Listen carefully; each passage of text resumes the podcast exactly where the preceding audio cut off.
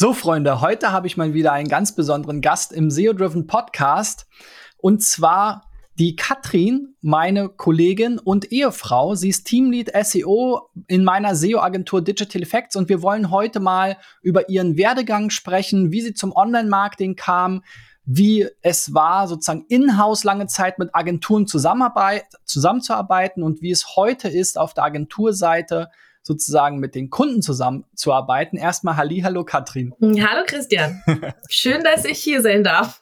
genau, ist eine Premiere. Du bist ja etwas öffentlichkeitsscheu, aber ein, zwei ähm, ja tolle Artikel, Interviews und so weiter gab es mit dir ja schon.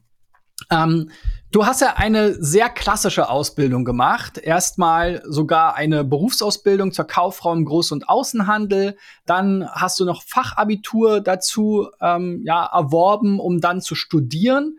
Ich lese mal ab. Public Management in der Ausrichtung Marketing und Non-Profit Management. Wie bist du denn überhaupt zum Online-Marketing gekommen? Na, eigentlich durch, durch meinen mein ersten Job nach dem Studium. Und zwar habe ich ähm, nach dem Studium äh, bei Spendino angefangen. Das war damals ein Fundraising-Dienstleister, der SAS-Produkte angeboten hat im Online-Fundraising für NGOs, unter anderem sowas wie die Johanniter und DRK. Ähm, war noch im Startup-Charakter. Ich glaube, glaub, ich war die zweite Mitarbeiterin. Und ähm, da habe ich mich dann in der Zeit, wo ich da war, das waren insgesamt zwei Jahre, immer weiterentwickelt und ähm, war da sowieso schon von Anfang an für die Website, ähm, aber auch für die Büroorganisation und so weiter zuständig und habe dann da den, den ersten Schritt ins SEO beziehungsweise Online-Marketing reingefunden ähm, durch ein Coaching. Am Anfang war es noch ganz rudimentär. Ich glaube, das war irgendwie so 2010 oder so. Und da war es wirklich noch so eher so erstmal in Richtung externe Backlink-Aufbau, quasi in Form von Branchenbücher eintragen und so weiter. Also wirklich dann auch noch so händig wo man sich eintragen konnte, um halt sozusagen die Website von, von extern auch anlinken zu können. Da ging es jetzt noch weniger, noch nicht in Richtung On-Page, sondern eher wirklich nur darum, so wir wollen quasi den Radius der Webseite ein bisschen erweitern. Genau, das waren sozusagen da meine Anfänge. Und dann bist du ja 2011 ähm, gewechselt äh, zu einer Agentur, die kennt der eine oder andere vielleicht noch, Jaron, die ja auch hier in Berlin ähm, ja eine relativ große SEO Abteilung in Anführungszeichen hatte, hatten. Wie war denn da so der, der Kontrast zu ja, diesem Inhouse Online-Marketing in so einem Start-up hin zu einer relativ großen Agentur damals, die Hardcore-SEO macht? Oh, das war, das war schon, schon ähm, ja ein großer Sprung, kann ich mal so sagen. Und zwar einfach auch vor diesem Hintergrund. Bei Spendino habe ich ja SEO nur so nebenbei gemacht. Also das war auch wirklich nur rudimentär. Das, das waren vielleicht in der Woche, wenn es hochkommt, ein, zwei, drei Stunden. Da habe ich das natürlich dann als SEO-Consultant meine ganzen acht Stunden am Tag, fünf Tage die Woche gemacht. Das war schon mal ein bisschen was anderes, aber es war toll, weil ähm, dadurch, dass ich quasi so viel geballtes Wissen in dieser Zeit aufsaugen konnte, hat sich immer mehr meine Leidenschaft dafür auch entwickelt. Ich habe ähm, in der Zeit, wo ich bei Jaron war, hauptsächlich ähm, mich mit dem Linkkauf beschäftigt oder Linkaufbau. Da ging es ja damals äh, vorrangig halt auch über ähm, so Advertorials oder Texte, die wir selber geschrieben haben oder die der Kunde damals sogar geschrieben hat darum, halt Links von themenrelevanten Seiten zu bekommen. Selbst da hatte ähm, war SEO noch viel mehr als jetzt äh, in Richtung ja, Aufbauarbeit, Erklärungsarbeit, ich will nicht sagen Pionierarbeit, da war ja SEO auch schon weit.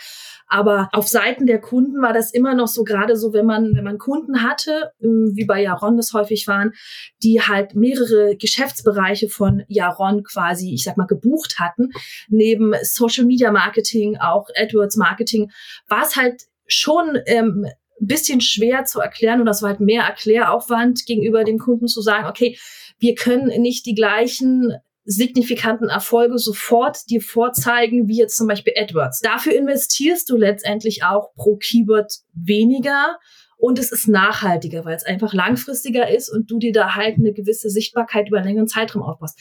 Aber das haben, haben sie halt nicht verstanden sondern es ging halt meistens darum so, ich gebe dir Geld und ich will halt schnelle Erfolge sehen. Das ist leider immer noch so, aber ähm, ich hatte so das Gefühl mit meinem Teamleiter, ähm, dass es damals halt eher so die Regel war, dass man da noch viel erklären musste, auch teilweise innerhalb der Agentur, dass bestimmte Dinge, was man bestimmte Dinge einfach nicht beeinflussen kann, wenn zum Beispiel ein Google-Update ist oder so. Es, kann, es, ist auch nicht so, dass wenn wir einen neuen Text äh, online stellen, dass der dann innerhalb eines Tages oder zwei Tagen auf einmal das, das Ranking um zehn Positionen nach oben schießt. So, also da hatte ich für mich das Gefühl, dass das SEO viel Aufklärungsarbeit innerhalb der Agentur noch zum Teil noch war, auch gegenüber Entscheidungsträgern, die halt sozusagen auch die finanzielle Verantwortung tragen sowie halt auch gegenüber einfach äh, den Kunden. Dann bist du ja ähm, ja auf die andere Seite, auf die gute Seite gewechselt, sogar ähm, als Online-Fundraiserin bei der Johanniter Unfallhilfe. Da warst du sogar eine ganze Weile, fast sechs Jahre. Erklär doch noch mal so, wie kam jetzt dieser Schritt wieder zurück in den Inhouse-Bereich, auch vielleicht in diesen NGO-Bereich und wie hat sich das wieder unterschieden zu deiner bisherigen Arbeit? Ich hatte im Rahmen dieses Studiums äh, ein Praxissemester bei den Maltesern in Berlin und ähm, konnte da in den Bereich Presse und Fundraising reinschnuppern. Da gab's Online-Fundraising noch nicht so wirklich. Ich habe halt einfach gemerkt, das ist sozusagen die Thematik, die ich toll finde, wo ich hin möchte, in welche Richtung ich möchte. Und die Johanniter waren schon immer so ein, so ein Traum für mich, ähm, während des Studiums irgendwann mal zu den Johannitern zu gehen. Ähm, und ehrlich gesagt, durch Zufall äh, habe ich, ich war, ich war, ich weiß auch noch genau, ich war gerade bei Eron auf Arbeit und habe irgendwie durch Zufall eine Newsletter bekommen auf meinem äh, privaten Handy und ähm, von von so einer von so einer Seite, die ähm, die da halt Stellenbeschreibungen gesammelt haben und dann haben sie die halt über Newsletter rausgeschickt. Und da habe ich halt gesehen, dass das sozusagen die Johanniter, die Bundesgeschäftsstelle in Berlin, einen Online-Fundraiser suchen. Hab da auch gleich angerufen, weil da gab es da so bestimmte Voraussetzungen, um, um eingestellt zu werden und habe halt gesagt, so, hallo, ich bin die und die, mach gerade das und das. Ähm, hab das und das studiert, ähm, würde mich aber gern bewerben. Ist, ist die Stelle noch aktuell? Ja, klar, und machen sie. Und so hat's eigentlich angefangen. Also ich bin da eigentlich ähm, relativ schnell dann da auch reingerutscht, weil durch einerseits durch Spendino, durch diesen ähm, Background von dem Fundraising-Dienstleister kannte ich die Juanita ja auch schon.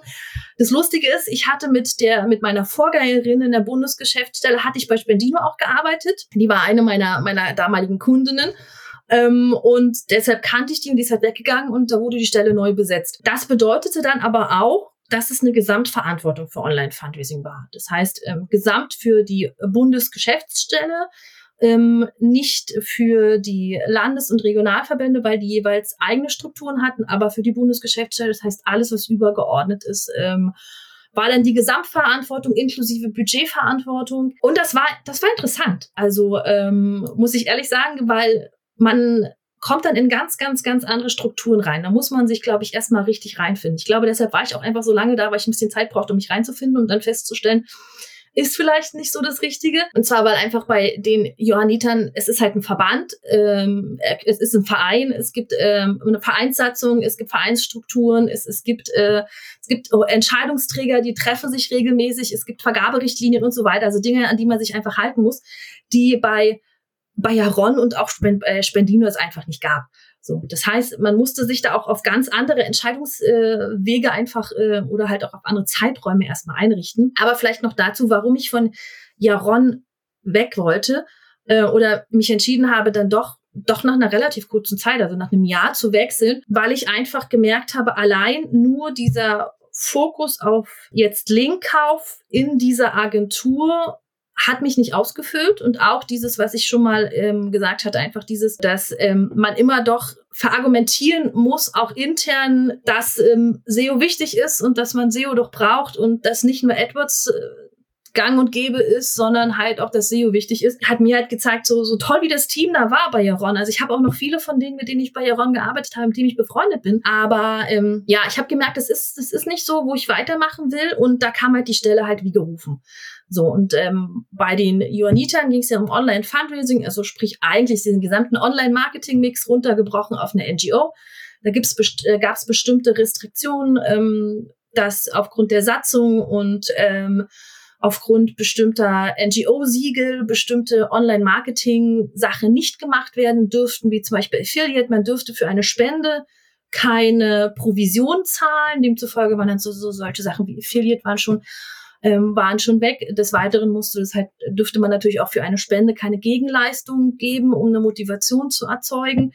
Es gab speziell ein spezielles, ich sag mal, Google AdWords Programm, das hieß damals Google Grants. Da hat man sich angemeldet und hat ein bestimmtes Budget bekommen im Monat, was man dann noch ausgeben musste für Google Anzeigen. Da gab es aber Restriktionen, wie zum Beispiel äh, bestimmte CPC-Vorgaben, ähm, bestimmte Keywords dürfte man jetzt nicht auswählen und man wurde halt auch jetzt nicht unbedingt vorrangiger gegenüber den anderen AdWords-Nutzern oder AdWords-Kunden gehandhabt. Aber es war schon, war schon sehr interessant. Also es war nochmal ein großer Sprung dahin.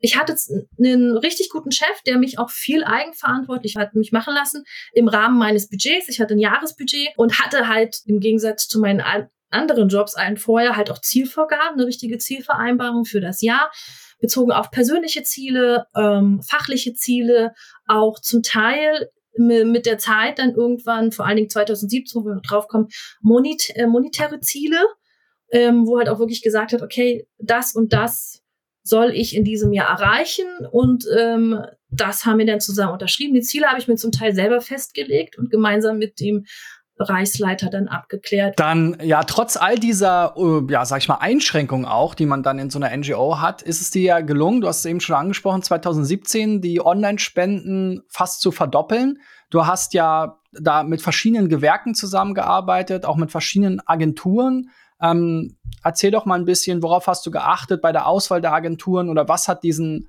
Erfolg auch in der Zusammenarbeit mit den Dienstleistern ermöglicht? Diese Restriktionen bezogen sich ja auf ein paar Sachen.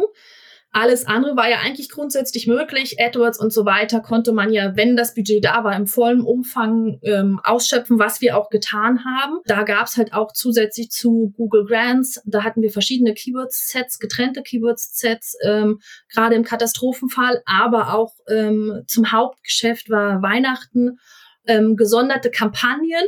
Und ähm, E-Mail-Marketing war bei uns ein ganz großer Schlüssel. Wir hatten zwar jetzt offline dieses ganz normale Postmailing, was jeder bestimmt kennt, ähm, was, was immer noch, glaube ich, mit der größte Einbringer von Spenden ist, weil einfach eine Riesenanzahl an, an ähm, Haushalten angeschrieben werden, mehrere Millionen. Wir haben dann sozusagen den Schritt, sind den Schritt gegangen über E-Mail-Marketing, Segmentierung, sind ähm, dann in, äh, in den Bereich gegangen, dass wir das wirklich professionalisiert gemacht haben mit einer Agentur. Das heißt, wir haben da auch richtig so ein, so ein ähm, Funnel erstellt, ähm, haben gesagt, wenn jemand sich bei uns ähm, angemeldet hat, bekommt er drei Tage später dann diese E-Mail, zwei Wochen später diese und so weiter und so fort, was halt auch wirklich zu einem hohen Erfolg gebracht hat. Das Gute war bei den Johannitern, ähm, es gab ein ähm, Spendentool, wo man auch wirklich eigentlich bis zu 90 Prozent runterrechnen konnte, über welche Maßnahme die Spenden reinkamen. Das heißt, man konnte dann auch für zukünftige Aktionen dann halt das Budget besser aussteuern. Und da das Budget jetzt auch für den NGO-Bereich recht gut war, konnte man da wirklich schon viel mit, mit reißen.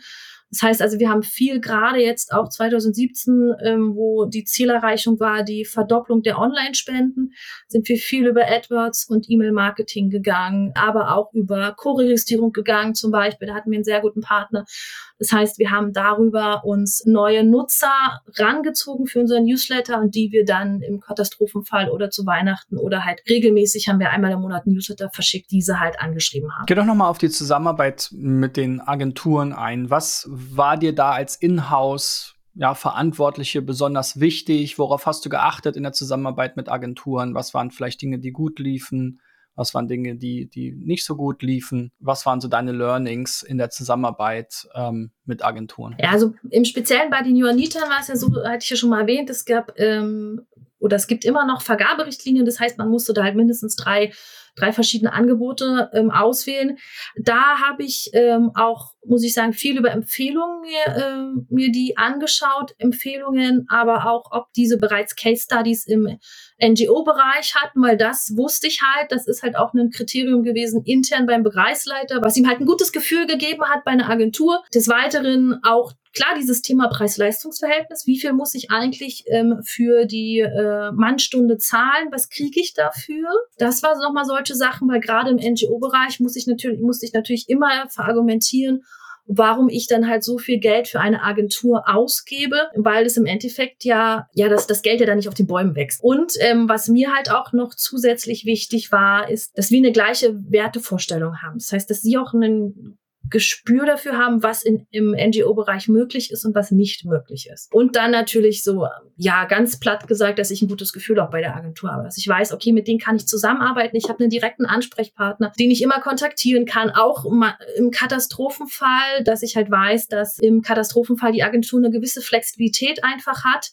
Ähm, weil leider Katastrophen passieren halt von heute auf morgen, dass man da irgendwie auch die Möglichkeit hat, vielleicht auch mal einen Ansprechpartner kurzfristig zu erreichen und mit dem halt auch kurzfristig vielleicht die AdWords-Kampagne umsetzen zu können, weil man jetzt gerade, gerade im Online-Fundraising bei den Johannitern war ich halt alleine für alles verantwortlich. Demzufolge war es halt wichtig, verlässliche Partner zu haben, die halt auch flexibel sind, auf die ich mich halt dann in so einem Fall zu 100 Prozent verlassen kann und die dann halt auch ähm, schnell Dinge umsetzen können, aber auch sowas wie Kommunikation einfach auf Augenhöhe, dass ich mich verstanden fühle und ich aber auch von der Agentur so das vermittelt bekomme, dass ich verstehe, was die Agentur macht und das halt auch intern verargumentieren kann. Das ist halt auch immer sowas, was ich jetzt für meine tägliche Arbeit halt ähm, an den Tag lege, was wichtig ist für mich. Des Weiteren sowas wie Deadlines. Deadlines sind ganz wichtig gewesen, gerade weil halt auch bei den Jonitern es äh, zusätzlich zu den, äh, zu den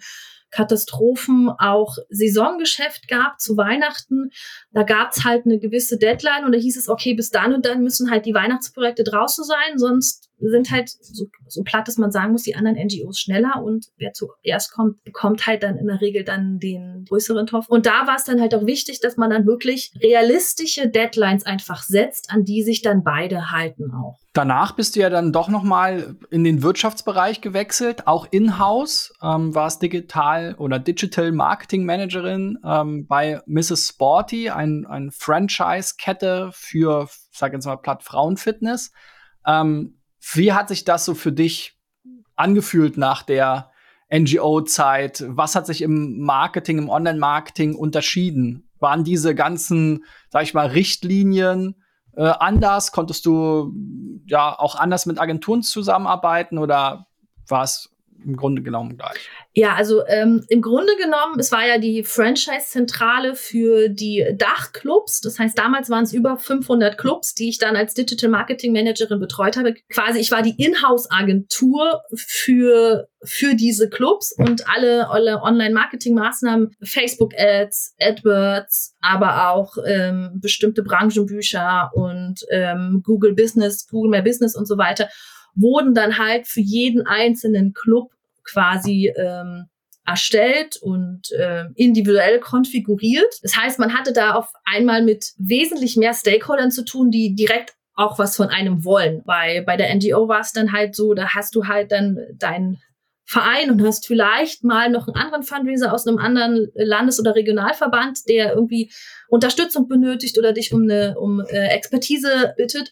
Aber da war es halt wirklich so, dass man quasi die Inhouse-Agentur war ähm, für die über 500 ähm, Mrs. Sporty Clubs in Dach. Da wurde zum Teil gerade auch viel in Richtung Klass klassisches Marketing gemacht, also auch klassisches Marketing aufs Online-Marketing runtergebrochen.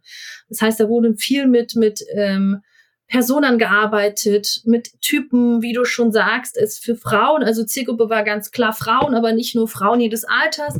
Dann wurde da halt auch genau geschaut, welche Altersstufe ist exakt die richtige. Dann wurde geguckt, welche Personen catchen einen mehr, um die halt sozusagen in die, in die Online-Werbung mit reinzunehmen, genauso wie halt in die Offline-Werbung, um, um da halt auch so eine Verbindung zu finden. Also es war ähm, auf alle Fälle schnelllebiger als bei äh, der NGO, dadurch, dass du halt geringere ähm, Entscheidungswege hast. Du hast halt nicht dieses, dieses Gremium, was halt sozusagen bei Vergaben an Agenturen mitentscheiden will. Auch hier wurde halt mehrere Agenturen wurden immer angeschaut, um halt auch zu gucken, sozusagen, was, was bieten die unterschiedlichen Agenturen an. Aber es war schnelllebiger und man hatte eher so ein, so ein ähm, Startup-Charakter und halt, man war halt freier, was das Affiliate-Marketing betrifft, was ähm, was grundsätzlich AdWords betrifft. Jetzt bist du ja zurück ähm, im Agenturleben sozusagen. Äh, nach neun Jahren konnte ich dich äh, bearbeiten oder neun Jahre lang quasi habe ich dich, konnte ich Überzeugungsarbeit leisten, dass du dann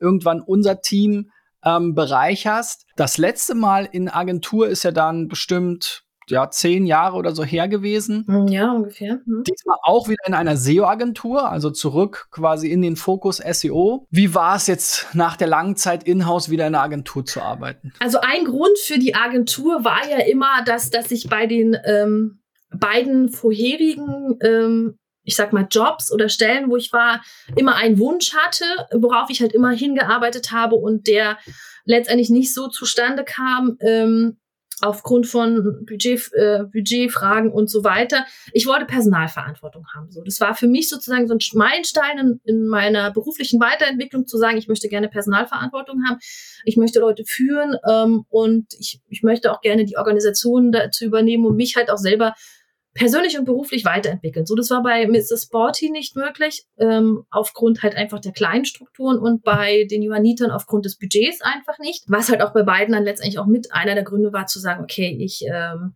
wechsle. Und ähm, du hast mir dadurch sozusagen diese Arbeit schmackhaft gemacht, indem du mir gesagt hast, so, du hier, du kannst das Team, das SEO-Team leiten. Ähm, und das war ja was, was mich total gecatcht hat muss ich ehrlich sagen. Also es hat mich wirklich ähm, sehr fasziniert, da dann auch meine SEO, äh, also meine Teamverantwortung, meine, meine Personalverantwortung zu haben, mich da weiterzuentwickeln, mich da auch selber an meine Grenzen zu bringen. Auch ähm, mal zu testen, wie es ist, gemeinsam mit meinem Ehemann zu arbeiten, was ja jetzt auch, äh, glaube ich, äh, nicht für alle so einfach ist, aber immerhin seit 2019 arbeiten wir zusammen und äh, wir sind immer noch zusammen. Die Umstellung war jetzt, fand ich nicht ganz so groß. Von jetzt Mrs. Sporty zu ähm, Digital Effects, einfach vor diesem Hintergrund, weil ich wie ich ja schon erwähnt hatte, das ist halt quasi bei Mrs. Sporty eher so wie so eine Inhouse-Agentur. Also da haben die Kunden ständig, also die Clubbesitzer, ich sag mal Kunden, ständig angerufen und wollten dies und jenes haben. Da war es teilweise so ein bisschen krasser. Die kann dann teilweise über WhatsApp und so und Facebook und so weiter, über Facebook Nachrichten. Ähm, deswegen war die Umstellung so jetzt nicht ähm, so groß, ähm, außer dass, dass jetzt ich keine 550 Clubs mehr oder über 500 Clubs hatte, die jetzt was von mir wollen oder über 500 Stakeholder, die was von mir wollen, wollten, ähm, sondern hier konnte ich mich dann wirklich auf die Kunden und auf mein Team wirklich effektiv konzentrieren und da auch eine gewisse Bindung einfach aufzubauen. Nicht nur zu dem Team, sondern auch zu den Kunden, was ich persönlich halt auch sehr wichtig finde, wie ich schon gesagt habe, bei der Auswahl von, von einem von einer Agentur spielen bei mir auch so zwischenmenschliche Faktoren einfach eine große Rolle, weil man viel eng zusammenarbeitet. Man muss den Kunden verstehen. Man muss verstehen, was die Intention des Kunden ist, was der Wunsch des Kunden ist, wo man den Kunden hin, wo man den Kunden unterstützen kann. Auch intern in seiner Position gegenüber den Vorgesetzten, dass man ihn dabei befähigt quasi und in seiner Position halt auch stärkt. Das waren so Dinge, die, die mir halt, die jetzt, die ich jetzt anders aufbauen konnte im Vergleich zu vorher. Und wie würdest du generell so die Strukturen und die Herangehensweise, die Arbeitsweise vergleichen zwischen Agentur? Du hattest ja schon, wie gesagt, zu Beginn so ein bisschen die, die Agenturerfahrung, jetzt die Agenturerfahrung dazwischen, ähm, ja, Startup und auch größere Organisationen. Ähm, wie, wie ist so die Arbeit zu unterscheiden? Also ich muss, ich muss ganz kurz mal in meinem Gedächtnis ähm, kramen. Also ich glaube, ich weiß gar nicht mehr genau, ob wir bei äh, der bei Jaron mit einem Projektmanagement-Tool zusammengearbeitet haben. Das waren bestimmt die famosen Excel-Zeiten, oder? also gut, Excel, Excel war es definitiv, ja. Also da, äh, Google Drive war da noch nicht so. Der Unterschied ist halt einfach, dass man, dass man hier mehr effiziente Strukturen einfach hat. Ähm, es ist ein bisschen durch, ich sag mal, durchgeplant in dem Sinne, weil man halt auch zum Teil viele standardisierte Sachen einfach hat. Ähm, standardisierte Aufgaben, standardisierte Prozesse, standardisierte Freigabeprozesse zum Teil, was jetzt nicht bedeutet, dass wir jetzt da auch keine Pilotprojekte führen oder dass wir jetzt nicht außerhalb dieses Standardsprozess halt ähm, abweichen, sondern ähm, es bedeutet einfach nur, dass wir hier effizienter arbeiten können, was ich persönlich sehr gut finde. Es ist, ähm, ich kann ähm, die, meine, äh, mein Team besser planen, ich kann meinem Kunden ein besseres Gefühl geben, dass wir quasi viele Dinge umsetzen können, weil halt dadurch, dass die, dass die To-Dos strukturiert und durchgeplant sind, sind sie halt auch effizienter. Wir wissen genau sozusagen, wo muss der Weg lang gehen, um halt auch die richtige Abzweigung zu bekommen und am Ziel zu kommen und halt jetzt nicht unnötig noch einen extra Bogen zu drehen. Aber wie gesagt, das heißt nicht, dass man da jetzt auch nichts Neues ausprobiert, ähm, keine Pilotprojekte führt, aber es ist halt so ein Zusammenspiel. Ja, einer der Gründe war, war, warum es mir auch so wichtig war, dich ins Team zu holen, ist, ähm, dass du eben die Perspektive aus der Inhouse-Seite kennst. Ich die Zusammenarbeit mit mir kann, kann durchaus etwas ähm, anstrengend sein, weil ich da immer sehr fachlich und zielorientiert bin und auf die Kunden einrede, ja, dass sie die richtigen Sachen machen müssen. Also ein bisschen die Überzeugungsarbeit ist ja immer noch geblieben, auch wenn sicherlich das Thema SEO etablierter ist. Worauf achtest du denn so bei der Zusammenarbeit mit den Kunden besonders? Also ganz klar ist äh, für mich ein, äh, ein gewisser Kundenservice. Das heißt, äh, wenn meine Kunden außerhalb der To-Dos jetzt irgendwie Fragen haben, bin ich gerne für sie erreichbar im Rahmen der Bürozeiten natürlich. Des Weiteren eine gewisse Kompromissbereitschaft einfach auf beiden Seiten. Das heißt, äh, dass ich mich auf den Kunden einstelle und äh, mich darauf einstelle, was sind seine Bedürfnisse, was sind seine No-Gos, seine Showstoppers ähm, und dass der Kunde sich aber auch auf mich einstellt, auf mein Fachwissen oder äh, auf mich als Experte, um mir halt auch ein gewisses Vertrauen gegenüber zu geben, dass ich das, was ich umsetze, auch in seinem Sinne umsetze und nichts tue, was jetzt sozusagen sich negativ auf ihn auswirkt. Weil teilweise ist es ja so, dass die Agenturen, gerade auch im SEO-Bereich oder auch im AdWords, deshalb halt äh, beauftragt werden, weil einfach das, das Wissen nicht da ist oder nicht unbedingt in dem Maße in der ähm, Inhouse vorhanden ist und man deshalb halt Expertise braucht. So, und das ist halt immer, teilweise immer noch ein Stückchen so, ähm, ich sage nicht Überredungskunst, aber schon so ein Stückchen Verargumentation, warum wir eher unseren Weg präferieren und nicht unbedingt den Weg des Kunden. Ähm, aber auch da, wenn der Kunde das nicht möchte und definitiv sagt nein, dann müssen wir das auch akzeptieren als Agentur. Dann müssen wir sagen, okay, wir haben es dir empfohlen, wir haben dir gesagt, was passieren könnte, wenn du es anders umsetzt. Mehr kann man in dem Fall dann nicht machen. Was auch wirklich manchmal ärgerlich ist und glaube, was dein Problem manchmal ist, äh, womit du nicht so ganz gut klarkommst, wenn die Leute nicht auf dich hören. Aber ähm, das ist halt sehr wichtig. Also wir auch hier eine Kommunikation auf Augenhöhe.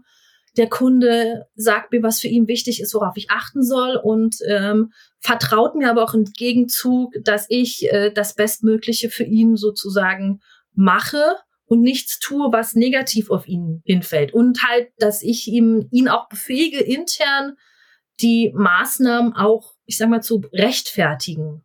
Nicht nur in Form des Reportings, dass er halt, dass er halt da bei den Entscheidungsträgern intern sagen kann, hier, guck mal, das haben wir gemacht, sondern auch in Form, dass er versteht, was wir da wirklich machen und wie wir an unsere Arbeit herangehen. Ja, ich finde es immer schwer zu ertragen, wenn man mich als Experten beauftragt, jemanden zu beraten und dann quasi eigentlich die Beratung gar nicht will. Also das kann ich immer nicht verstehen. Aber gut, da bin ich, bin ich eben äh, besonders leidenschaftlich, sage ich mal, positiv. Du hast ja schon gesagt, ähm, die Bedeutung der ja, der, der Mitarbeiterverantwortung, ähm, ja, oder hat die Mitarbeiterverantwortung hat für dich eine große Bedeutung. Du bist ja bei uns Teamlead. Auch wenn wir ein kleines Team sind, ähm, ist das für uns auch wichtig, nochmal eine Schnittstelle zu haben zwischen quasi dem Rest des Teams und der Geschäftsführung, weil es ja da doch auch unterschiedliche Interessenslagen geben kann. Und sowohl bei den Kunden als auch bei den Mitarbeitern bist du so ein bisschen unsere Vermittlerin, weil du eben beide Perspektiven ja besser einschätzen kannst. Was ist dir denn bei der Führung deines Teams besonders wichtig? Ähm, also was ich in, bei meinen letzten Jobs halt so festgestellt habe, ist immer so der, der, der Mangel daran, genau zu wissen, wenn ich ein Problem habe, an wen ich halt gehe, wer der richtige Ansprechpartner ist. So, es fühlt sich irgendwie immer immer jemand, warum bist du nicht zu mir gekommen, jemand auf den Schlips getreten und so weiter. Und das ist das, was was ich halt gut finde, dass wir das hier bei uns halt klar geregelt haben, dass wenn im Team es Probleme gibt, sei es beruflicher oder privater Natur, irgendwas, was jetzt halt die Arbeit beeinflussen kann, was die Arbeit behindert oder was sie halt vielleicht auch effizienter machen kann, dann ähm, weiß mein Team, dass sie mich immer anschreiben können, dass sie mich immer anrufen können. Wir arbeiten ja alle im Homeoffice. Nichtsdestotrotz haben wir da auch eine rege Kommunikation. Ich habe immer ein offenes Ohr für mein Team und ähm, das ist mir persönlich halt auch sehr wichtig, dass wir gerade so bei so Problemen oder To-Dos, die halt Showstopper für die Arbeit sind, dass diese frühzeitig kommuniziert werden und ähm, wir halt ähm, gemeinsam eine Lösung finden, um halt die Arbeit wieder so effizient wie möglich zu machen. Also sprich, offene Kommunikation ist bei mir ein ganz, ganz großes Thema, sei es offen zwischen dem Team und mir, was er mir mitteilen will, mit dem Team, Mitarbeiter und mir, aber auch ähm, offen innerhalb der innerhalb der Organisation äh, oder innerhalb, innerhalb der Agentur, was die Kunden betrifft. So. Jeder hat einen anderen Kommunikationspunkt mit den Kunden und ähm, den hat der andere jetzt vielleicht nicht. Und demzufolge ist es wichtig, diesen, diese gemeinsamen Kommunikationspunkte gemeinsam zusammenzutragen, sei es in schriftlicher Form ähm, oder aber in, ähm, in mündlicher Form, in Form von Meetings, damit jeder einerseits allumfassend informiert sind, was sind die Wünsche, was sind die ähm, Anforderungen des Kunden, andererseits aber auch ein gutes Gefühl bekommt. Das heißt sozusagen, ich, ich lebe da die offene Kommunikation zwischen meinem Team, aber auch von der von den Vorgesetzten nach unten, dass da halt auch offene Kommunikation kommt, sei es, wenn, wenn ein neuer Kunde rekrutiert worden ist, dass da quasi ein Kickoff erfolgt, sei es, wenn irgendwie eine Rückmeldung von einem Kunden kommt, der direkt so nicht über den Projektmanager läuft, sondern direkt zum Kunden läuft, dass dies quasi in gewissem Maße auch intern nach unten weitergegeben wird. Das sorgt halt auch noch dafür, dass jeder Mitarbeiter das, Gef das Gefühl bekommt, was mir halt auch wichtig ist und das halt auch verinnerlicht, dass wir gemeinsam als Team, was wir jetzt nicht unbedingt sehr groß sind, aber für den wirtschaftlichen Erfolg verantwortlich sind. Das heißt, jeder Einzelne sollte seine Arbeit so machen, dass wir gemeinsam wirtschaftlichen Erfolg haben. Und wenn das halt nicht klappt, dann sind wir halt alle dafür verantwortlich. Und um den halt vorzubeugen, ähm, ist es mir halt wichtig, dass wir gleich im Vorfeld alle Informationen quasi, die möglich sind, auf den Tisch legen und ähm, sozusagen auch die Mitarbeiter befähigen, richtig im Rahmen äh, der Anforderungen und Wünsche des ähm, Kunden zu arbeiten und seine Aufgabe richtig umzusetzen. Ja, wunderbar. Falls ihr mit uns zusammenarbeiten wollt, dann wisst ihr ja, wir bieten den äh, SEO-Check an. Geht einfach auf digitaleffects.de slash SEO-Check. Dann ähm, habt ihr mit etwas Glück die Möglichkeit, mit mir oder einem meiner Kolleginnen oder Kollegen zu sprechen und kostenlos individuelle SEO-Tipps zu bekommen und vielleicht auch herauszufinden, ob wir eben zusammenarbeiten können oder sollten. Ähm, wenn ihr Glück habt, dann geratet ihr an die äh, Katrin im Anschluss, ja, die ähm, da natürlich sehr viel, äh, ja, sehr viel mehr Erfahrung hat, auch in dem ähm, Zwischenspiel zwischen Agentur und ähm, Kunden.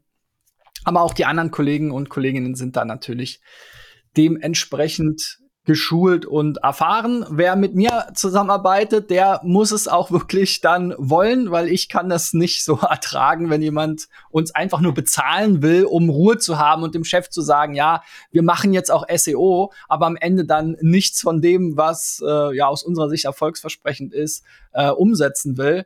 Das ist äh, dann der falsche Weg aus meiner Sicht. Aber ja, ähm, ich freue mich natürlich, wenn ihr ja Bock auf SEO habt und uns dann als Agentur in Erwägung zieht. Ansonsten nächste Woche geht's weiter beim SEO Driven Podcast. Lasst uns gerne, wenn ihr bei YouTube schaut, einen Daumen nach oben da. Lasst eine Review bei Apple oder Spotify oder wo auch immer ihr den Podcast hört da. Abonniert äh, SEO Driven. Vielen lieben Dank, Katrin. Sehr gerne. Und dann bis nächstes Mal. Bye bye, euer Christian.